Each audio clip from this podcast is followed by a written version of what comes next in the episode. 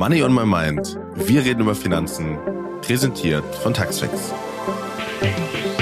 Ich bin Nono, Autor und Speaker und immer auf der Suche nach Antworten, Meinungen und Wissen rund um das, was uns alle beschäftigt. Geld.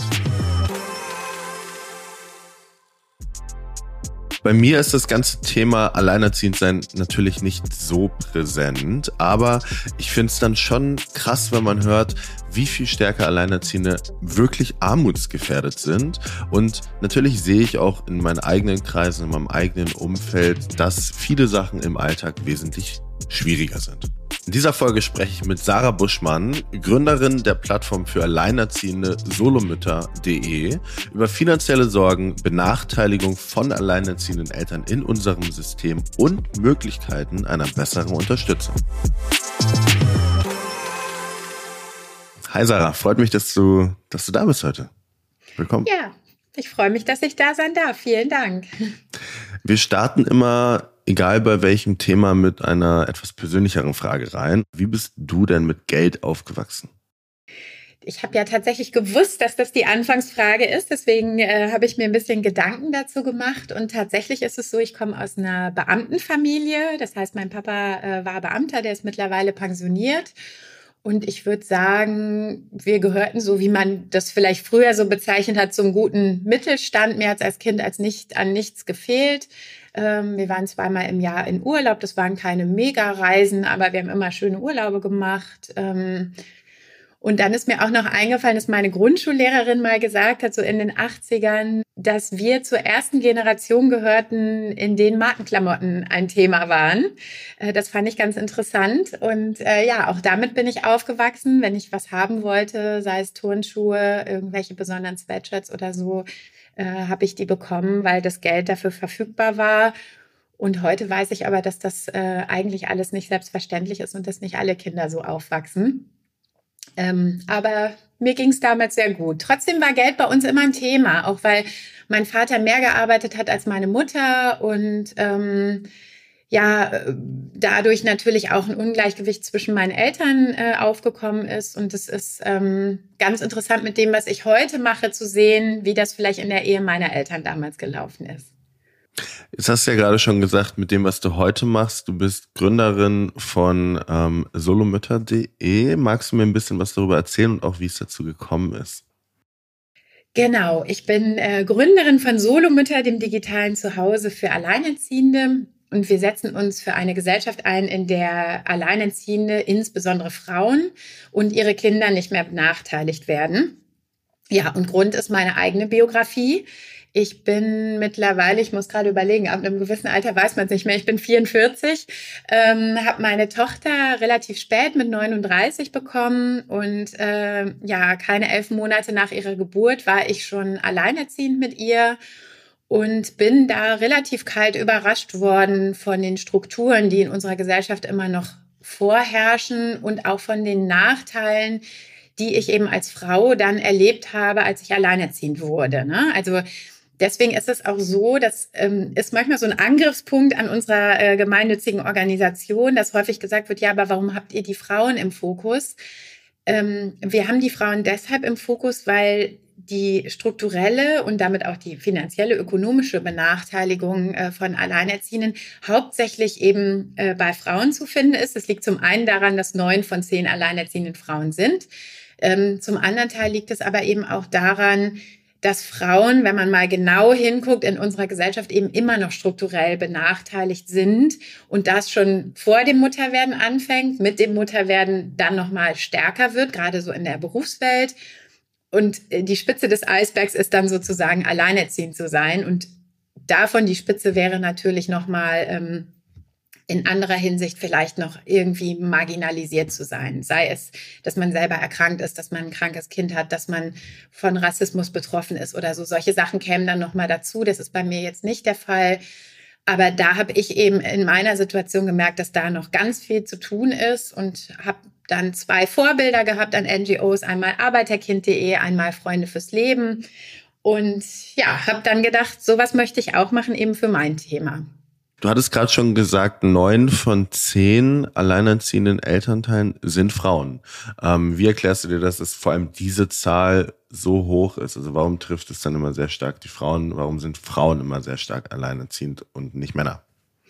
Ich denke, das liegt daran, was ich eben auch schon gesagt habe, wie, wie ist in so einer Paarbeziehung ähm, meistens die Arbeit aufgeteilt. Und da ist es doch häufig noch so, da habe ich eben auch hier äh, spannende Zahlen vorliegen. Ich jetzt äh, tatsächlich blätter ich hier mal eben, weil ich habe mir vor unserer Aufzeichnung so ein paar Sachen aufgeschrieben dass es tatsächlich so ist, dass äh, 66 Prozent aller Mütter in Teilzeit arbeiten und nur sieben Prozent der Väter. Ähm, das ist natürlich dann eben, wenn die Paare noch zusammen sind, verheiratet oder hm, es eine Paarbeziehung gibt. Äh, viele Minijobber sind Frauen. Ähm, Frauen verdienen im Schnitt deutlich weniger als Männer und all diese Themen führen dazu, dass letzten Endes oft eine Paarentscheidung ist, dass derjenige, der weniger verdient, wenn Kinder kommen, dann auch zu Hause bleibt.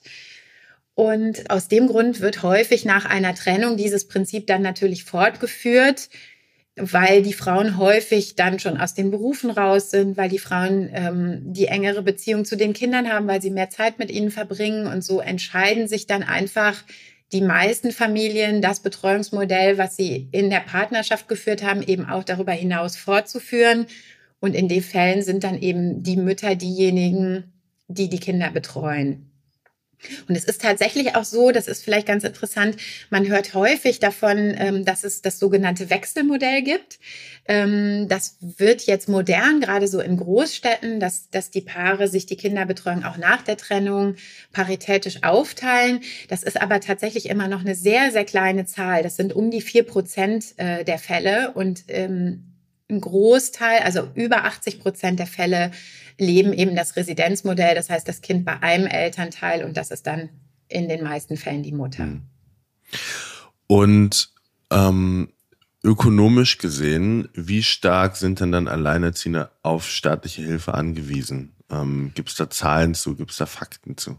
Ja, da gibt's ähm, gibt's relativ viel. Also zum einen muss man sagen, dass ähm, ungefähr 43 Prozent aller Alleinerziehenden akut von Einkommensarmut bedroht sind. Also das sind fast die Hälfte. Das ist wirklich oh, eine wow, richtig ja. hohe Zahl, muss man sagen. Ähm, und ähm, 33,5 Prozent der Alleinerziehenden bekommen Hartz IV.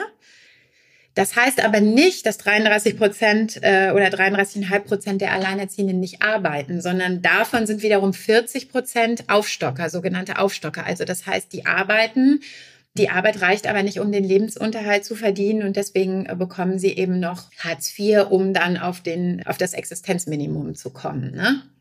Also das finde ich sind schon recht erschreckende Zahlen. Ne? Und 71 Prozent aller Alleinerziehenden sind berufstätig. Das finde ich auch eine spannende Zahl. Also häufig ähm, begegnet mir so dieses Bild, ja, Alleinerziehende sind ja faul, die kümmern sich ähm, nur um die Kinder und machen sich ein schönes Leben irgendwie vom Geld des Ex-Partners oder so. Das sind immer wieder so Stigmatisierungen und Vorurteile, denen äh, ja ich auch begegne und auch unsere Community begegnet. Und das ist aber nicht wahr. Also 71 Prozent aller Alleinerziehenden arbeiten und davon auch 46 Prozent in Vollzeit oder Vollzeit nah. Also das ist schon eine relativ hohe Zahl. Und viele Alleinerziehende würden auch gerne noch mehr arbeiten. Das scheitert aber häufig dann einfach auch an strukturellen Herausforderungen. Ne? Es fehlen Kita-Plätze, ähm, Arbeitgeber stellen Alleinerziehende nicht so gerne ein. Es gibt eben da unterschiedlichste Rahmenbedingungen, die dafür sorgen, dass auch nicht jeder so berufs- oder jeder und jede so berufstätig sein kann, wie er oder sie es möchte. Ne? Ja. Und ähm, für jetzt Alleinerziehende, die sehr wenig oder vielleicht auch gar keinen Support von dem anderen Elternteil bekommen, ist das Ganze ja dann nochmal noch extremer. Die haben dann noch eine größere Herausforderung im Alltag. Ähm, auf was hat man denn Anspruch? Wie kann man sich damit informieren und wie geht man denn jetzt am besten vor? Also was hat man für einen theoretischen Anspruch vom anderen Elternteil und vielleicht wie kann man sich darüber informieren im ersten Schritt?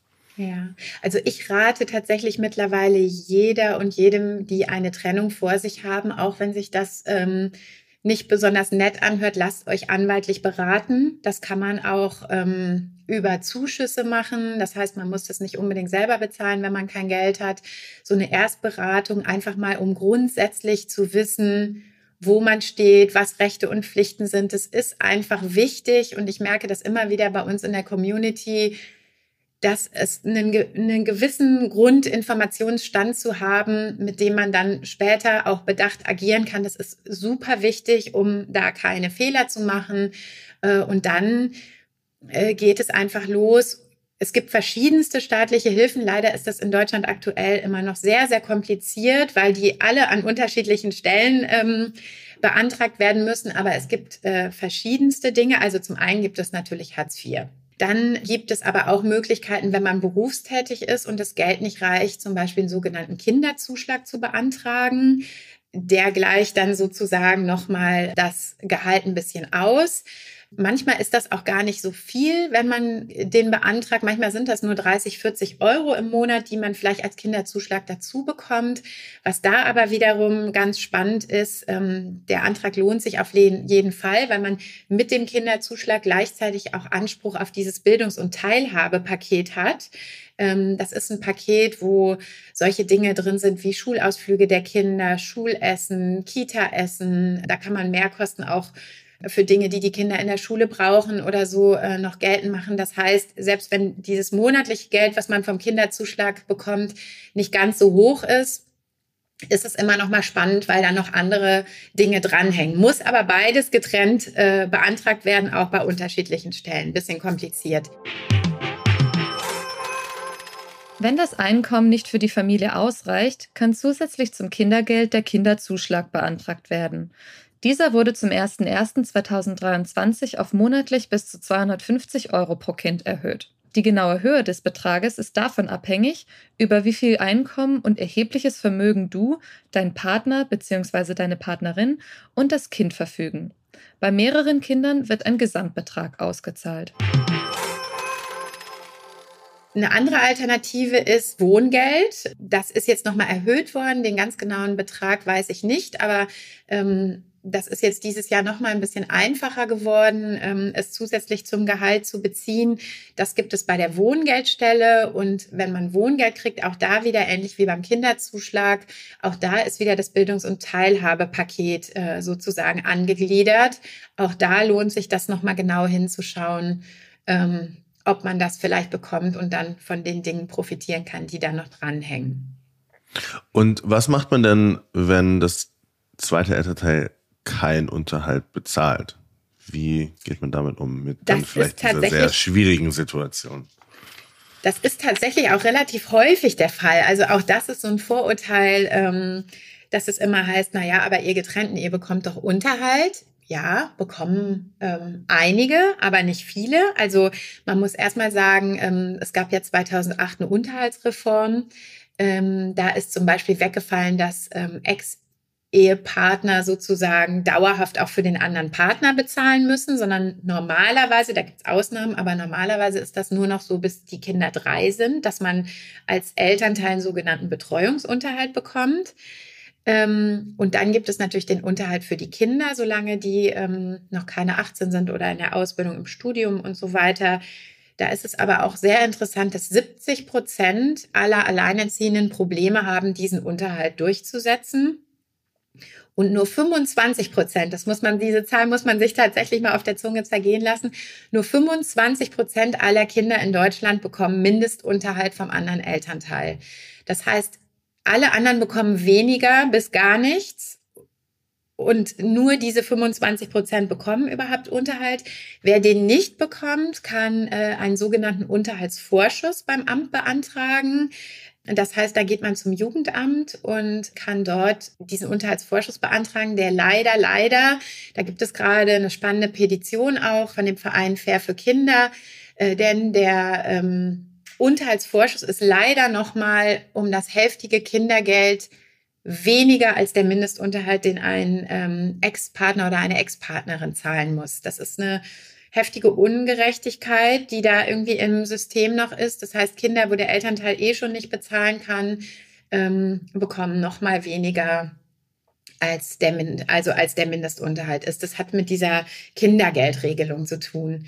Vielleicht erkläre ich das nochmal kurz, weil das recht kompliziert ist. Also wenn ich ähm, Mindestunterhalt nach Düsseldorfer Tabelle bekomme, dann ja. darf ähm, das andere Elternteil das hälftige Kindergeld abziehen davon ähm, und den Restbetrag ähm, bekommt sozusagen das betreuende Elternteil. Und wenn man Unterhaltsvorschuss bekommt, dann gilt auch der Mindestunterhalt nach Düsseldorfer Tabelle. Da wird aber dann das volle Kindergeld von abgezogen. Das heißt, die Familien, die eigentlich schon am wenigsten haben, bekommen am meisten abgezogen um es nochmal kurz zu machen. Ne?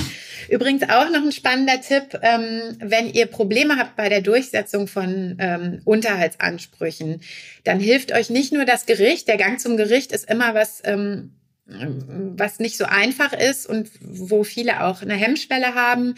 Äh, da gibt es beim Jugendamt die sogenannte Beistandschaft. Ähm, da könnt ihr sozusagen den Teil der Sorge, die für das Eintreiben des Geldes beim anderen Elternteil zuständig ist, den könnt ihr ans Jugendamt abgeben und die machen das dann für euch und machen auch die gesamte Kommunikation oder führen die gesamte Kommunikation mit dem anderen Elternteil. Da würde ich wirklich zu raten, wenn das äh, nicht rund läuft, sich da auch Hilfe zu holen weil das nochmal eine ganze Last aus dem Alltag auch wegnimmt, wenn man sich da nicht selber drum kümmern muss. Das ist ein tolles Angebot. Und nochmal einfacher, als jetzt direkt ins, zum Gericht zu gehen. Ja. Genau, nochmal einfacher und man hat dann immer auch den Puffer dazwischen. Das heißt, der, der oder das Elternteil ähm, überweist dann ans Jugendamt und die überweisen dann ähm, an das betreuende Elternteil und da muss man sich dann auch nicht selber drum kümmern. Wenn das Geld mal nicht gezahlt wird, fragt das Jugendamt nach und man muss nicht selber sagen, sag mal, wo bleibt denn unser Geld, ne? Und jetzt abgesehen von diesen unbewussten Entscheidungen, vielleicht selbsterziehend zu sein, gibt es auch die sehr bewusste Entscheidung, das zu machen. Vielleicht hat man einen Kinderwunsch und man findet aber nicht den richtigen Partner oder auch die richtige Partnerin. Ähm, also wie geht man dann vor? Ist das tatsächlich, hast du da Zahlen zu? Gibt es da eine steigende Tendenz und ist das eine höhere Anzahl? Ähm, oder ähm, wie, wie präsent ist das vielleicht auch bei euch in der Community? Zahlen selber habe ich da äh, tatsächlich nicht zu. Ich merke aber auf den Social-Media-Kanälen und auch so in unserem Netzwerk, ähm, dass das auf jeden Fall ein ja, Trend hört sich jetzt irgendwie ähm, bei dem Thema vielleicht ein bisschen komisch an, aber dass es eine Tendenz äh, gibt, dass immer mehr Frauen sich mit dem Thema tatsächlich beschäftigen. Ähm, was so diese ganzen äh, Hilfen angeht, weiß ich, dass es dann insgesamt ein bisschen schwieriger ist, weil es ja eine bewusste Entscheidung ist, alleine das Kind zu erziehen. Ähm, da ist es so mit Unterhaltsvorschuss und so weiter. Ähm, das sind nochmal ganz gesonderte Themen dann. Da müsste man sich das nochmal ein bisschen spezieller angucken. Es gibt da mittlerweile auch einen Verein, der sich gegründet hat. Die haben einen ähnlichen Namen wie wir. Uns darf man nicht verwechseln. Ähm, die haben sich Ende letzten Jahres gegründet und heißen Solomütter Deutschland e.V. Da auf der Website findet man noch mal einige Informationen auch dazu. Ähm, die Themen im Alltag, würde ich denken, überschneiden sich sehr. Äh, der Weg dahin ist natürlich ein anderer. Ne? Also da ähm, geht es dann eben darum, wie man eben auch zu dem Kind kommt. Ne? Entscheidet man sich für eine Samenspende? Macht man das vielleicht über eine Co-Elternschaft? Ähm, ähm, wenn Co-Elternschaft mit Freunden, mit Fremden, ähm, ähm, vielleicht auch, es gibt auch queere Paare, die sich zusammenfinden und äh, sich gemeinsam entscheiden, Kinder zu bekommen. Da gibt's äh, ganz viele spannende Modelle und da müsste man dann vielleicht auf den ähm, Seiten nochmal extra recherchieren und sich da ein bisschen Infos holen. Wir sind dann eher die bei Solomütter, die sich dann so mit dem Alltag beschäftigen und mit den Herausforderungen, die dann eigentlich wieder sehr ähnlich gelagert sind. Weil es ist natürlich auch bei einer Solo-Elternschaft ähm, im Vorfeld schon so, dass man sich natürlich über die ökonomischen Themen Gedanken machen sollte. Und äh, das werden die auch, ähm, wird die Community auch machen, das weiß ich, weil das natürlich ähm, was ist, was man dann sogar ähm, bewusst ansteuert, während viele Alleinerziehende, ähm, das merke ich auch immer, wenn ich so mit Paaren in, ähm, in meinem Umfeld spreche, das Alleinerziehend zu sein, ist in vielen Fällen eben kein Status, den man sich ausgesucht hat. Und die ökonomische Situation, die damit einhergeht, ähm, ist eben auch eine, die einen dann überfällt. Aber als man die Kinder bekommen hat oder sich gemeinsam für Kinder entschieden hat, ist man eigentlich noch von diesem Ever After und wir bleiben für immer zusammen ausgegangen. Ne? Deswegen so mein, mein, äh, meine wichtige Nachricht auch, äh, selbst wenn ihr superglücklich seid, wenn ihr euch zusammen für Kinder entscheidet, schaut euch vielleicht auch trotzdem in den guten Zeiten schon mal an, was könnte denn eigentlich sein, wenn doch mal was ist? Also wenn wir uns trennen oder auch auch gar nicht ähm, so selten, wenn ein Partner stirbt. Dann ist man nämlich auch alleinerziehend. Ne? Und einfach mal zu schauen, ähm, sind wir als Familie und sind wir als gleichberechtigte Elternteile auch mit unseren Kindern eigentlich so abgesichert, dass es auch in einer anderen Familienkonstellation funktionieren könnte. Ne? Und gibt es dann so eine, das ist jetzt Wahrscheinlich nicht, aber gibt es so eine Art Faustregel oder irgendwas, also einen, einen, Betrag, den man mindestens angespart haben sollte, wenn man jetzt sagt, okay, ähm, damit kann man gut über die Runden kommen, wenn man sich bewusst dafür entscheidet, jetzt ähm, alleinerziehendes Elternteil zu werden? Ich, ich würde das gar nicht in angesparten Beträgen ähm, äh, abbilden, sondern ich würde eigentlich eher gucken, wie ist die berufliche Situation. Also es gibt auch Studien, das ist ganz interessant, die davon sprechen, dass wenn sozusagen eine Elternschaft geplant ist, ähm, ist es so, dass das auch im Berufsleben immer leichter ist. Und das ist sowas, das, äh, das fand ich relativ interessant. Also wer ungeplant Kinder bekommt, hat es im Berufsleben ungleich schwerer. Und das zeigt eigentlich, dass äh, die strukturellen Herausforderungen aktuell immer noch eine ganz gute Planung äh, bedürfen. Und das ist, glaube ich, auch was, wenn ich mich jetzt für tatsächlich für eine Solomutterschaft entscheide, ähm, sollte man, glaube ich, gucken, dass man die Weichen im Berufsleben so stellt, dass man da einfach gut aufgestellt ist. Ne? Dass man einen Arbeitgeber hat, der das mitgeht, dass man äh, flexible Arbeitszeiten hat, familienfreundliches Unternehmen, und dass man auch einen Plan für sich selber hat, wie man vielleicht nach der Elternzeit äh, dann wieder einsteigt, wie das Kind betreut ist, dass man äh, Netzwerke, Kinderbetreuung, dass man all das hat. Und wenn man das dann gut plant, dann ist ja eigentlich zu überbrücken nur diese äh, Zeit der Elternzeit. Und ähm, je nachdem, wie viel man vorher gearbeitet hat, gibt es da natürlich ja auch Elterngeld in verschiedenen Höhen, aber das ist natürlich immer geringer als das Einkommen. Und eigentlich ist das dann nur die Zeit, die man überbrücken muss. Alles andere sollte man am besten so planen, dass es finanziell aufgeht. Ne? Weil das muss ich dann dazu sagen, vielleicht auch ähm, aus meiner eigenen Erfahrung. Es ist zum Beispiel so, wenn man jetzt eine Trennung hinter sich hat, äh, dann kann es zum Beispiel sein, dass man vorher Erspartes hatte und das ist nach einer Trennung aus Gründen nicht mehr da. Also ähm, das ist dann gar nicht so, dass man sagt, ähm, man hat äh, das und das zur Seite gelegt und damit kann man dann hinterher wirtschaften. Wenn man jetzt beispielsweise verschiedenste gerichtliche Auseinandersetzungen hat, die Geld kosten, äh, ist plötzlich das Ersparte weg. Das kenne ich aus eigener Erfahrung und ähm, da ist dann die Planung auch ein bisschen schwierig. Ne? Du sagst ja auch selbst, dass Alleinerziehende viel, viel stärker von der Politik gesehen werden müssen. Ähm, was sind denn hier Lösungsansätze deiner Meinung nach? Also wo beginnt man da am besten? Ja, also eins ähm, ist immer die Betreuungssituation. Die Bertelsmann Stiftung hat gerade eine neue Studie rausgebracht, dass um die 400.000 Kita-Plätze fehlen. Also das ist äh, eine, wirklich eine Menge. Und äh, es ist ganz klar, auch das kenne ich aus meiner eigenen Biografie, wenn keine Betreuung für das Kind da ist, kann ich nicht arbeiten und verdiene kein Geld. So, das ist eine Aufgabe des Staates, das zu sichern. Das äh, ganz wichtig vorab. Ähm, dann immer noch äh, so eine Red Flag für Alleinerziehende und für unsere Community sind die, ist die Besteuerung von Alleinerziehenden tatsächlich, äh, weil es eben so ist, dass äh, Alleinerziehende eigentlich wie Singles besteuert werden. Es gibt nur so einen alleinerziehenden Freibetrag, der liegt bei 4200 irgendwas, ich glaube 4260 oder so. Ja, genau, im Jahr. 4.260 4.260 im Euro im Jahr, genau, das ist der mhm. Entlastungsbetrag. Ansonsten werden Alleinerziehende äh, mit einem Grundfreibetrag besteuert wie Singles. Ähm, klar, dann gibt's noch den, das Kindergeld beziehungsweise Kinderfreibetrag, die dann gegeneinander gerechnet werden. Aber deutlich besser steht man eigentlich da, wenn man verheiratet ist, unabhängig davon, ob man Kinder hat oder nicht. Ne? Weil dann gibt es den Splitting-Tarif, es gibt zwei Grundfreibeträge, das Einkommen wird auf beide äh, Ehepartner aufgeteilt. Und da haben wir Alleinerziehenden eben das Nachsehen. Und das ist ein ganz wichtiges Thema, was unbedingt angegangen werden müsste. Ich habe mich da mit vielen Menschen in den letzten Jahren drüber unterhalten. Alle vermuten, dass es leider in den nächsten Jahren noch nicht angegangen wird, weil es einfach wahnsinnig komplex ist und schwierig zu lösen. Aber das ist immer noch ein großer Nachteil.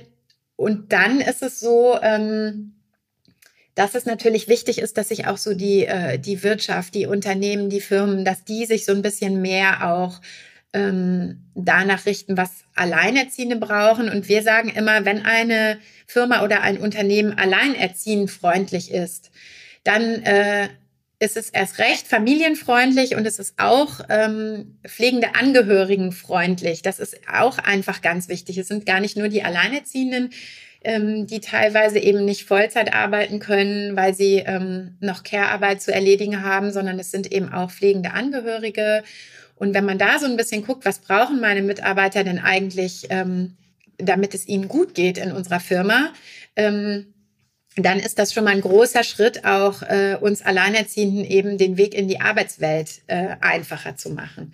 Und das sind dann tatsächlich so ganz, ganz einfache Sachen, ne? wie legt die wichtigen äh, Termine und Konferenzen in den Vormittag, wenn die meisten Menschen da sind. Legt es nicht in den Nachmittag. Ne? Ähm, zeigt euch flexibel, was die Arbeitszeiten angeht. Schaut euch an, äh, gibt es Homeoffice-Möglichkeiten, Remote-Arbeiten? Gibt es vielleicht Möglichkeiten, ähm, die Kinderbetreuung meiner Mitarbeiter ein bisschen zu supporten? Habe ich da irgendwie ein Budget für, dass ich sagen kann, so, wenn du mittwochs länger arbeitest, zahlen wir dir mittwochs nachmittags den Babysitter. Ne?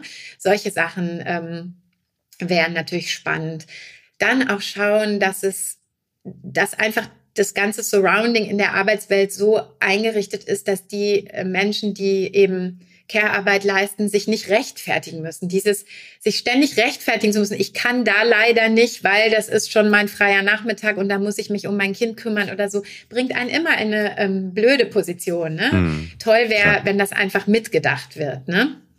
Dann äh, ja. äh, ich, ich wollte ganz kurz, das hat mich, mich gerade daran erinnert, du hattest in deiner Story neulich diesen Fact geteilt, dass ich glaube, über die Hälfte, 60 Prozent von männlichen Führungskräften der Meinung sind, dass Frauen mit Kinder im Job weniger engagiert sind im Job als Frauen ohne Kinder. Das spielt da ja, also das geht ja in, Hand in Hand mit den ganzen ja. Äh, Thematiken, die du gerade aufzählst. Also ich glaube dann, da muss einfach dann ein Umdenken passieren in der Gesellschaft. Ja. Oder? Ja, auf jeden Fall. Und man muss die Führungskräfte mit ins Boot holen. Man muss den Frauen, glaube ich, auch die Möglichkeit geben, selber Führungskraft zu werden, auch in Teilzeit durch Jobsharing, ähm, dass einfach äh, diese Situationen auch sichtbar werden. Ne? Häufig Häufig ist es auch noch so, und das erlebe ich, ich äh, habe ja sehr lange in Berlin gewohnt und in Köln, lebe mittlerweile hier in der Kleinstadt in NRW immer wieder begegnet mir natürlich noch ganz häufig dieses Modell, dass die Frauen beruflich zurückgesteckt haben, die Männer haben Karriere gemacht. Und wer sitzt dann in den Entscheidungspositionen? Es sind dann häufig die Männer. Und die können das tatsächlich, das, äh, das merke ich ganz oft, die können diese Verantwortung, die, die dann ähm, der, der pflegende Elternteil oder die Mutter oder so in dem Fall hat, das können die gar nicht nachvollziehen, weil die das nie gelebt haben. Hm, und wenn die keine klar. Elternzeit genommen haben, wenn die immer äh, gearbeitet haben, dann wissen die gar nicht, was noch zusätzlich alles so anfällt. Stichwort Mental Load, ne? Care-Arbeit für die gesamte Familie. Das sind einfach so Themen, ähm, das wäre halt toll, wenn jede Führungskraft davon mal gehört hat und wenn das dann auch mitgedacht wird. Ne? Und dass das dann eben, ja, Vereinbarkeit kein Mütterthema ist, sondern ähm, die Väter genauso auch Role Models für Vereinbarkeit werden könnten. Ne? Und vielleicht nochmal so zum, zum Schluss hin auf solomütter.de bezogen. Ähm, welche Schritte können dann Alleinerziehende auch völlig selbst treffen, also jetzt ohne abhängig von Politik, von Wirtschaft und Co. zu sein?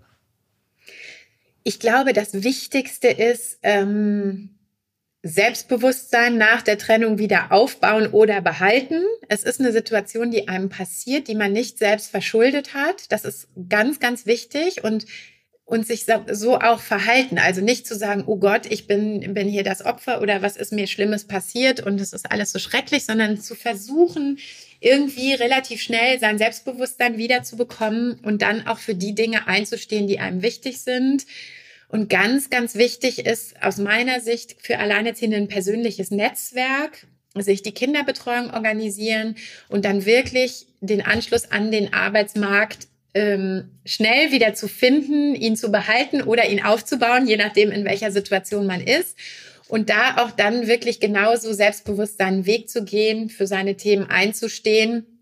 Und wenn das der Arbeitgeber nicht ist, bei dem man dann gerade beschäftigt ist, dann versucht man sich einfach den nächsten zu nehmen. Und ähm, trotzdem auch ganz, ganz wichtig, ähm, sich als Elternteil selber im Blick zu behalten und sich auch Auszeiten zu gönnen und zu schauen, wie halte ich mich bei Gesundheit und bei Kraft, um eben für mein Kind und meinen Beruf und mein Leben ähm, dazustehen. Und dafür ist es auch total wichtig, eben auch in diesen Netzwerken zu denken und sich mit anderen, dafür ist auch Solomütter gedacht, sich einfach mit anderen Alleinerziehenden auszutauschen und zu merken, hey, wir sind 20 Prozent der Familien und ähm, wir sind nicht alleine und wir sind ganz viele und können gemeinsam eben auch viel erreichen, indem wir unsere ja, Bedürfnisse sichtbar machen und auch offen ansprechen. Ne? Ähm, wir haben mit einer sehr persönlichen Frage angefangen. Ich würde auch mit einer persönlichen Frage aufhören. Und es wäre die Frage, wie definierst du denn Reichtum für dich? Ja, da habe ich mir darüber äh, Gedanken gemacht, natürlich jetzt auch im Zuge des Podcasts, habe gedacht, was ist Reichtum? Und ähm, ich hatte tatsächlich in meinem Leben auch aufgrund verschiedenster Konstellationen ähm, schon mal äh, sehr, sehr viel Geld zur Verfügung und dann aber auch mal äh, tatsächlich äh, Phasen, in denen ich fast nichts hatte und äh, habe dann eigentlich für mich festgestellt, dass Reichtum äh, nicht mit Geld zusammenhängt, sondern für mich mit Erfahrungen, mit Verbindungen zu anderen Menschen, mit Emotionen. All das ist eigentlich das, was mich persönlich reich macht. Trotzdem, und das ähm, ist mir ganz wichtig zu sagen, ist Geld wichtig. Und ähm, es ist deshalb wichtig, weil die Abwesenheit von finanziellen Mitteln eine totale Belastung für die von mhm. Armut betroffenen Menschen ist. Und ähm, jetzt einfach zu sagen, Geld ist nicht wichtig, ist falsch und äh, anmaßend. Geld ist wichtig und Menschen brauchen Geld, um gut leben zu können. Und gerne bitte noch abschließend der Satz, äh, dass in unserer Gesellschaft Kinder kein Armutsrisiko sein dürfen. Egal ja. für welche Elternteile und egal für welche Familien. Vielen Dank für deine, für, für deine Zeit, für das Gespräch. Es hat großen Spaß gemacht. Danke dir. Danke auch. Das war die heutige Folge zum Thema alleinerziehende Eltern, was wir bei finanzieller Unsicherheit tun können. Ich fand's super, wie klar Sarah einmal das Problem dargestellt hat. Unter anderem, dass das Armutsrisiko von Alleinerziehenden viermal so hoch ist wie das von Paarfamilien. Und dann auch eine Lösung, die sein könnte, dass wir einen strukturellen Wandel brauchen. Und dass eben auch Arbeitgeber, Arbeitgeberinnen ganz genau anpassen müssen, was sie Alleinerziehenden anbieten. Wenn du mehr zum Thema Steuern erfahren möchtest, findest du den Link zum Taxfix Ratgeber in den Shownotes. Und natürlich freue ich mich, wenn dir Money on My Mind gefällt und du eine Bewertung hinterlässt. Du kannst den Podcast natürlich auch auf der Plattform deiner Wahl abonnieren, damit du keine weitere Folge verpasst. Ciao und bis bald.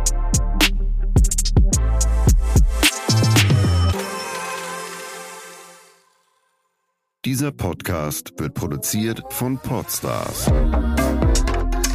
bei OMR.